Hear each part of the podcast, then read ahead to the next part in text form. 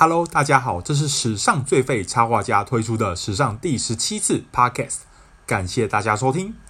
当 Kobe Bryant 结束了呼风唤雨的二十年湖人生涯之后，谁能延续曼巴精神的火炬，成为了 NBA 最热门的话题之一。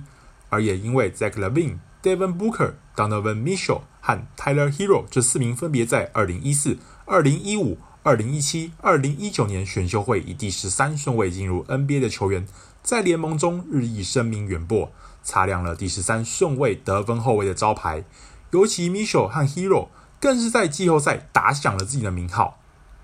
但你记得，其实夹在 Mitchell 和 Hero 之间，二零一八年选秀第十三顺位的球员也是一名得分后卫吗？这次要分享的就是这名得分后卫 Jeron Robinson 的故事。Robinson 的职业生涯在快艇展开。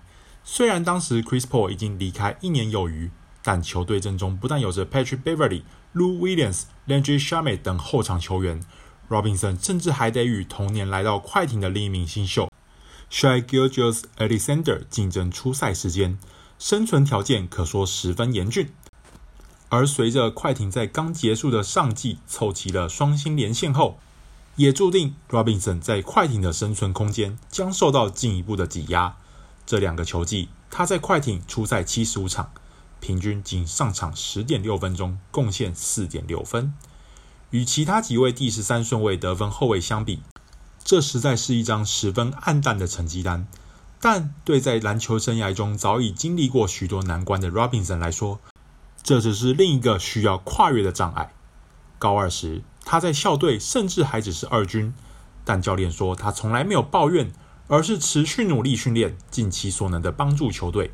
高中毕业时，身为全美排名第三百零六名的高中生，他也理所当然的没有受到名校的青睐，好不容易才收到 Boston College 的奖学金。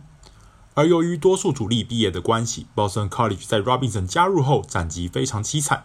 二零一五一六、二零一六一七年球季，在大西洋沿岸联盟，也就是 ACC 联盟，他们的战绩分别是零胜十八败和二胜十六败。都在联盟敬陪末座。即使 Robinson 在大二球季已经成为队内得分王，甚至在 ACC 联盟高居得分榜第四，还是难以提振球队的战绩。因此，当时就有人劝说 Robinson 离开 Boston College，但 Robinson 断然拒绝了这个提议，因为 Robinson 表示，如果因为战绩差就离开当初赏识自己的教练团，这有违于自己的良心。当时教练团相信他能在这里展翅高飞。那么，Robinson 也将以自己的权利作为回报。在二零一七一八年球季，Boston College 在 ACC 联盟的战绩虽然还是未达五成，但七胜十八败的他们已经脱离了卤煮，更曾在二零一七年十二月九日的比赛中战胜过来访的杜克大学。在同月与联盟龙头维吉尼亚大学交手时，也仅以一分落败，证明他们已非过往的弱鸡。在那场以五十八比五十九惜败的比赛中。Robinson 一个人就包办了全队一半的得分。该季曾缔造单场四十六分的 Robinson，也以平均二十点七分的成绩，成为当年 ACC 联盟唯二平均得分达到二十分以上的球员之一。Robinson 的父亲说：“这几场比赛给了他们信心，让全队相信自己可以与全国的任何对手一战。”随着这一年球季结束。Robinson 也成为了2011年的 Reggie Jackson 之后，球队这几年间唯一一位在 NBA 首轮中选的球员。如今来到巫师，Robinson 也终于等到属于自己的一线生机。今年二月，他曾在迎战篮网的比赛中，于最后十秒投进超前的三分球。在 Scott Brooks 教练眼中，Robinson 总是有着出手时会犹豫的坏习惯，但这一球他没有丝毫的犹豫。我这球是大空档，因此我必须出手。Robinson 说：“当下你必须相信自己，投就对了。” Brooks 教练不是唯一一位鼓励着 Robinson 的人，球队主将 Bradley Beal 也不断在提醒他，教练会让他上场，一定有他的原因。整个晚上，我们一直在告诉他，球队会把他交易过来，不是没有理由的。而当 Beal 不克出赛奥兰多泡泡赛事时，Robinson 更是找到了更多发挥的空间。在复赛的八场比赛，Robinson 不但先发出赛两场，比他在快艇近两年的时间还多，更在平均二十八点九分钟的上场时间攻下十四点八分，是队内得分第三高的球员。这几场比赛虽然样本数不多，但我们或许有理由相信，这可能会是被不再犹豫的他抓住的另一个机会，并以此为契机，写下另一个第十三顺位得分后卫的传奇。本篇故事到这边告一段落，最后要来介绍其他几位十三顺位的球员。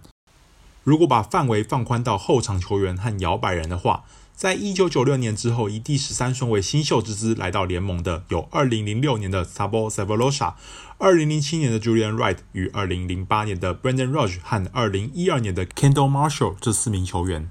没有意外的话，Wright 本季将会在 PDC 登场，届时可以再关注他的表现。而在这几名球员中，我个人觉得最可惜的球员，就是在2007年与 riot 同时获选为 Big 12联盟年度最佳球员的 Roche。和本篇文章主角相仿，他在效力六马三季期间，缴出了上称稳定的成绩，尤其在他的生涯第二季，更是全勤出赛，平均攻下九点四分。只是球队有了 Paul George 和 Lance Stephenson 等人坐镇后场，加上他也惹了些场外风波，让他最终遭到交易。当 Rush 被交易到勇士后，其实来到这支三分大队有着不错的表现。在球队出赛三十场以上的球员中，他的三分球命中率四十五点二 percent 是全队最高的，整季也投进了九十九颗三分球，仅次于 Klay Thompson 和 Dorell Wright。就算当不成先发，也在球队中有着不小的重要性。结果隔年球季第二场比赛，他只打了不到两分钟，就因为被犯规后踩到 Zach Randolph，造成了 ACL 撕裂伤。最后不但整季报销，他也从此找不回过往的水准了。幸好 Roche 在二零一四年又回到了勇士，并在隔年与球队夺冠，拿下一枚冠军戒，算是告慰当年的失足啊。希望 Robinson 的生涯不会像他一样这么悲剧。这边要附带一提一个题外话，之前有美国媒体在采访 Robinson 的时候，说他长得很像神奇宝贝的小刚，我是觉得没有很像啦。因为最近比较忙的关系，所以拖了两个月才更新 Podcast 的节目。感谢旧雨新知的不离不弃呀！如果没有意外的话，日后就能恢复稳定周更的模式了。到时候不论是 Podcast 和忙碌的成果，都再请大家支持与爱护哦。那对更多图文与故事有兴趣的话，再请于 Facebook 与 IG 上搜寻史上最废插画家。最后还是要感谢大家收听，Goodbye。